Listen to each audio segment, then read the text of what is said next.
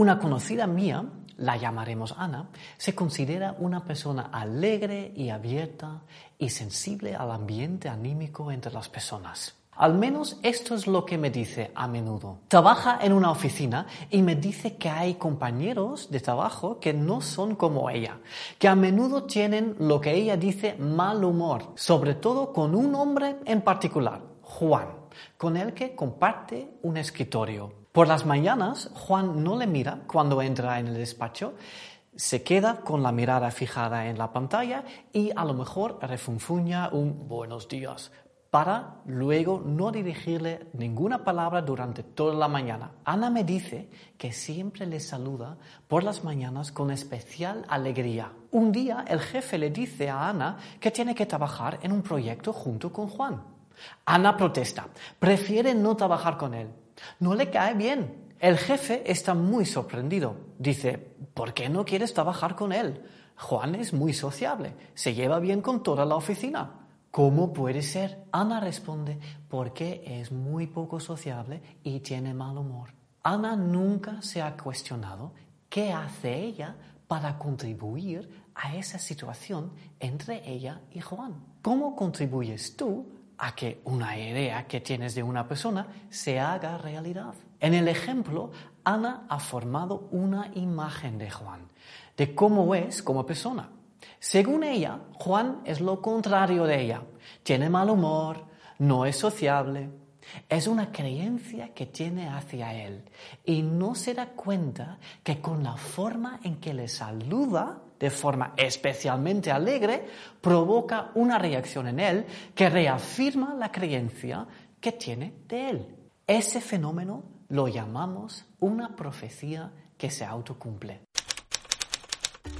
En la bioneuroemoción estudiamos este fenómeno como proceso inconsciente. Además, es especialmente significativo en situaciones de conflicto interpersonal. Imaginémonos otro ejemplo, un ejemplo de una pareja. Os presento a Jorge y María José. De vez en cuando Jorge quiere tomar una cerveza con sus amigos en el bar al lado. Esto no le gusta nada a María José. Quiere pasar los viernes por la noche con su pareja. Y el hecho de que Jorge se va a tomar algo con sus amigos sin ella le parece desconsiderado hacia ella. Siempre cuando Jorge sale de casa, le mira con el ceño fruncido. De vez en cuando le dice, vale, vale, vete con tus amigos. Y no le dice buenas noches. Y otras veces se queja. Jorge, por su lado, cree que María José siempre se pone de mala leche los viernes por la noche y por lo tanto prefiere tomar algo con sus amigos en vez de estar con ella. Tanto María José como Jorge tienen una idea, una creencia acerca del otro y actúan de tal forma que la creencia se hace verdad. Jorge no quiere estar con María José porque cree que está de mala leche. Y cuando sale los viernes con sus amigos, provoca una reacción de María José que reafirma su creencia hacia ella. Y al revés, María José se enfada con Jorge y se queja y así provocando el comportamiento en Jorge que reafirma su creencia de que es un desconsiderado y no la toma en cuenta. Pero, ¿qué realidad es verdad? ¿Quién tiene razón? ¿Jorge o María José? Solo se puede responder si te posicionas a favor del uno o al otro. La realidad es subjetiva. Se puede decir que son dos realidades diferentes, iguales de verdaderas, que no encajan y causan un conflicto. Sin embargo, Watzlawick propone analizar la realidad entre personas de otra manera. Es la dinámica entre las personas que se forma a través de la interacción.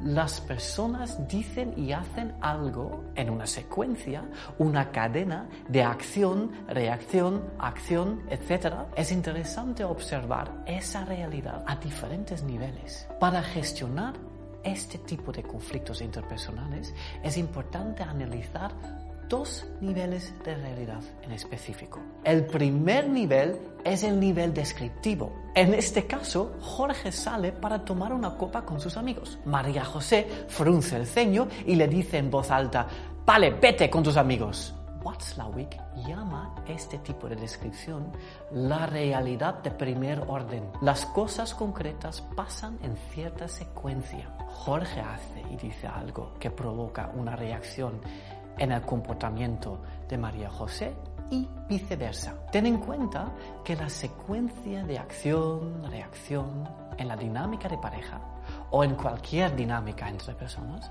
no tiene comienzo ni fin. Hay una interacción continua entre dos personas.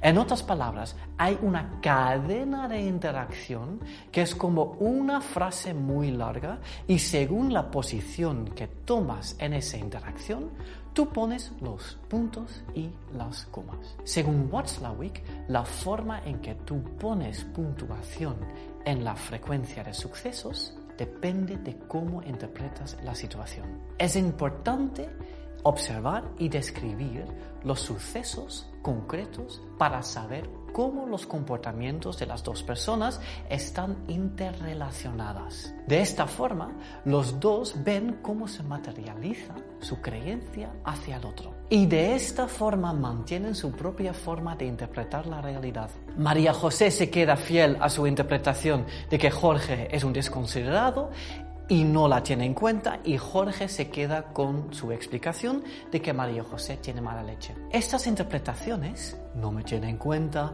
tiene mala leche, vienen a ser el segundo orden de realidad. La manera en que valoramos, damos significado y nos posicionamos en una experiencia. Es más, gran parte de la experiencia que genera una situación de conflicto está marcada por nuestras interpretaciones y juicios no por lo que objetivamente pasa. Es importante darse cuenta que el conflicto está generado por el juicio hacia el otro, no por su comportamiento. Entonces, ten en cuenta que el primer orden de realidad en sí no tiene que generar ningún conflicto. El hecho de que Jorge se comporta de una forma u otra no significa que no le tiene en cuenta a su mujer.